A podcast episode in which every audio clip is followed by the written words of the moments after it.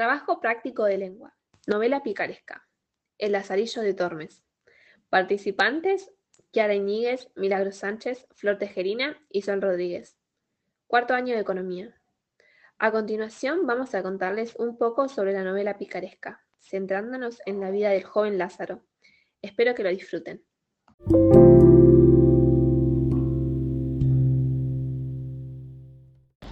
Las primeras ediciones conocidas de la novela picaresca se publicaron en 1554, en Burgos, Acalá de Henares y Amberes.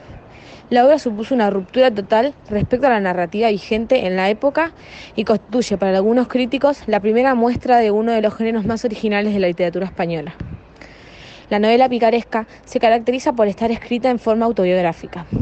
La autobiografía del pícaro tiene distintos episodios que están jerarquizados y llevan a un estadio final del personaje. Esta técnica también hace que la obra presente una única visión de la realidad, la del pícaro. Los elementos que caracterizan al género aparecen hacia fines del siglo XVI y principios del siglo XVII, y que se refieren tanto a la figura del protagonista como a la técnica narrativa. Su protagonista es el pícaro. Él es un antihéroe que no se mueve por altos ideales, sino solo por la necesidad de sobrevivir. Destaca su ingenio, ya que se las arregla solo hasta en las más adversas situaciones.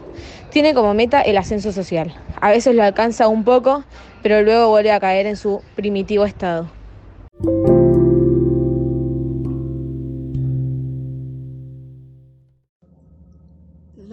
Lazarillo de Tormes y de sus fortunas y adversidades, más conocida como Lazarillo de Tormes, es una novela de autor anónimo publicada en 1554, siglo XVI, en Burgos, Alcalá de Henares y Amberes. Esta es la primera novela picaresca. Con ella se crea una nueva actitud frente al arte y más importantes e influyentes de la tradición literaria española. Lazarillo nació en Salamanca, cerca del río Tormes, y por eso el nombre de la novela es así. Esta novela hizo una gran fortuna, ya que se expandió por muchos lugares como Francia, Alemania, Holanda, etc. La novela picaresca tiene como personaje principal al pícaro, Lazarillo en este caso.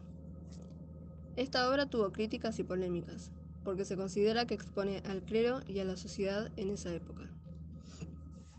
Hay más características para desarrollar y temas de qué hablar sobre la novela, como por ejemplo una de las características más importantes es que está escrito de forma autobiográfica, es decir, está contada por él mismo en primera persona. La técnica autobiográfica hace por otra parte que la obra presente una única visión de la realidad, la del pícaro. Está escrita en forma epistolar y retrospectiva. La forma autobiográfica utilizada por el autor pretende crear en el lector la sensación de que se encuentra ante una historia real. Lazarillo es un pícaro, porque es un antihéroe, es de clase baja, busca el ascenso social y sobrevivir. En este caso vemos cómo Lazarillo sirve a varios amos, lo vamos a ver más adelante, pero se desenvuelve bien cuando se le dan problemas y situaciones malas en su vida. Se centra más en el realismo, ya que se muestra la realidad ante lo que pasaban las personas, como Lazarillo en su época. Se encuadra a la novela picaresca. La crítica. Podemos ver que en la novela muestra cómo se vivía en esas épocas, la realidad española y, además, a diferencia de otras, la narración picaresca nos pone frente a personajes humanos y estos tienen una vida de sociedad baja. Por ejemplo, Lazarillo está condenado por la sociedad a su condición social y es incapaz de ser rico. A todo esto, él lo que hace es contar su vida a través de la escritura con el resentimiento hacia la sociedad y de alguna forma se manifiesta en contra de la misma y de unos tiempos conflictivos. Su estructura está formada por siete tratados. Primero, segundo y tercero. Niñez del personaje. Motivación, el hambre. Tratado cuarto, transición entre la niñez y adultez. Tratado 5, 6 y 7, Lázaro adulto.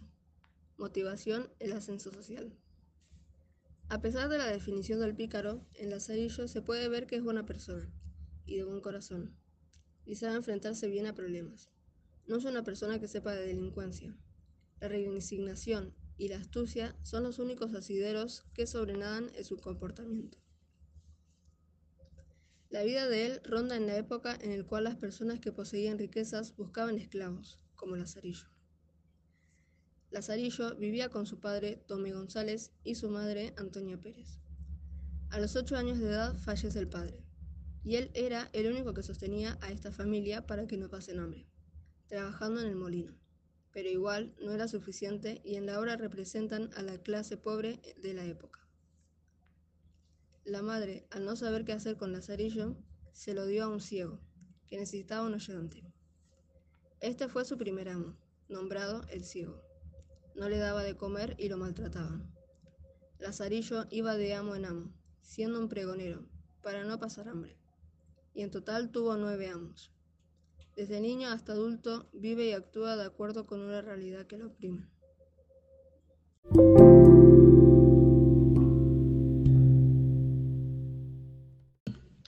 Elegimos el segundo tratado.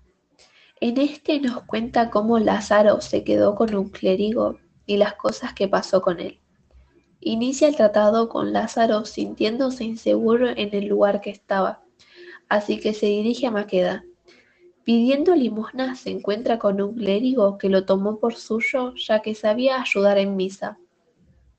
Ya en el principio Lázaro nos va tirando pistas de cómo la pasó con este señor ya que literalmente dice que sus pecados hicieron que se tope con éste, que escapó del trueno y dio con el relámpago, y que toda la miseria del mundo estaba atrapada en este señor.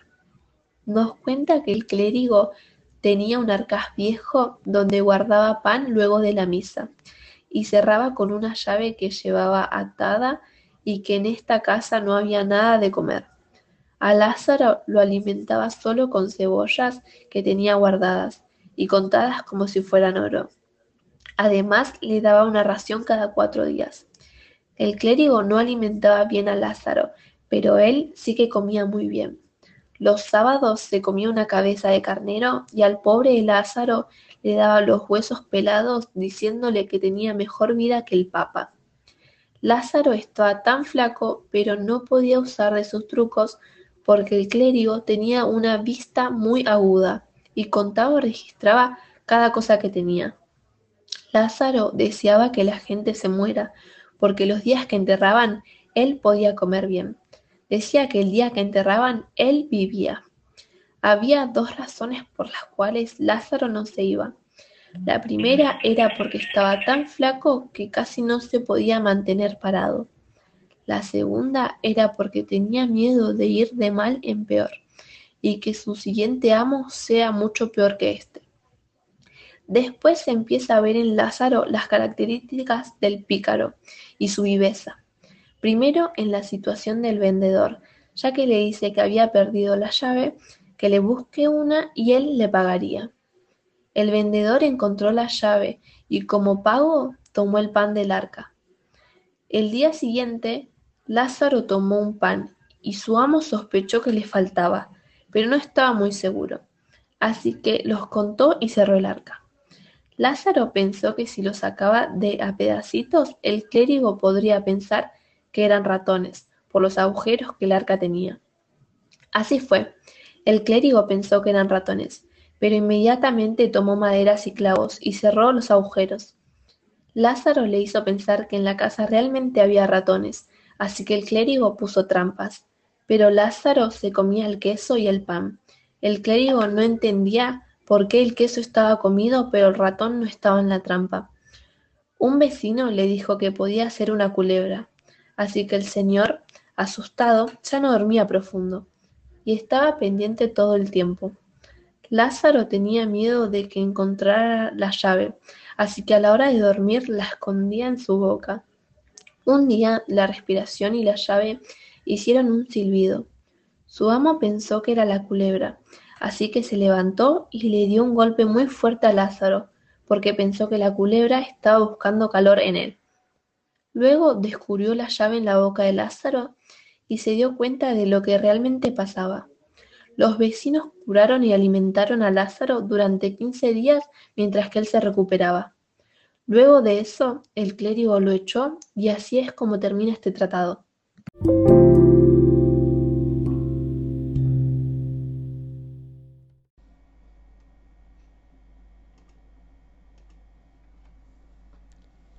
El Lazarillo de Tormes nos muestra una historia que hace visión de lo que sería España por el siglo XVI, en las que Lázaro se ve en una condición marginal en una sociedad de tiempos conflictivos y de crisis. Desde ser dejado por su madre, un desconocido desde niño, a pasar hambre y tratar de escalar en la sociedad local. En todo este recorrido se nos muestra el modo de comportamiento que hay entre tres grupos sociales, que serían la mendicidad, la hidalguía y la iglesia. Como ejemplo, en la mendicidad podemos hacer mención cuando Lázaro termina con el ciego y las actitudes que tenía hacia él, como el de no darle casi nada de comer y también los golpes que recibió. Pero a fin de cuentas las enseñanzas de este lo ayudarían más adelante a sobrevivir. En la iglesia podemos ver a los clérigos cuyo comportamiento están lejos del espíritu evangélico, como cuando el clérigo no le da de comer excepto una cebolla cada cuatro días, por lo que se vio obligado a sacarle comida a su arcaz que lo tenía con llave, y como consecuencia más adelante terminó herido y en cama por quince días. Finalmente, en la hidalguía podemos ver la decadencia de la aristocracia por parte del escudero al no tener ni dónde caerse muerto. En este punto Lázaro ya estaba desnutrido al punto que le dolían los huesos y el de desear la muerte.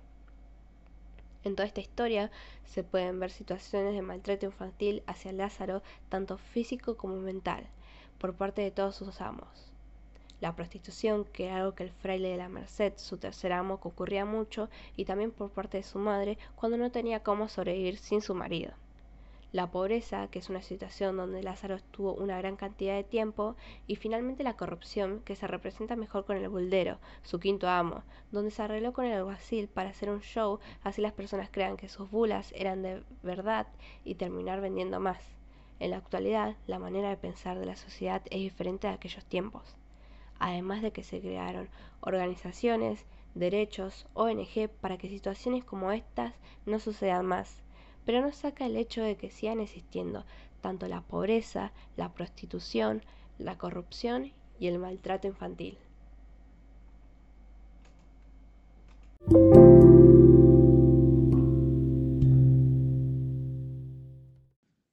Muchísimas gracias por su atención, espero que les haya gustado.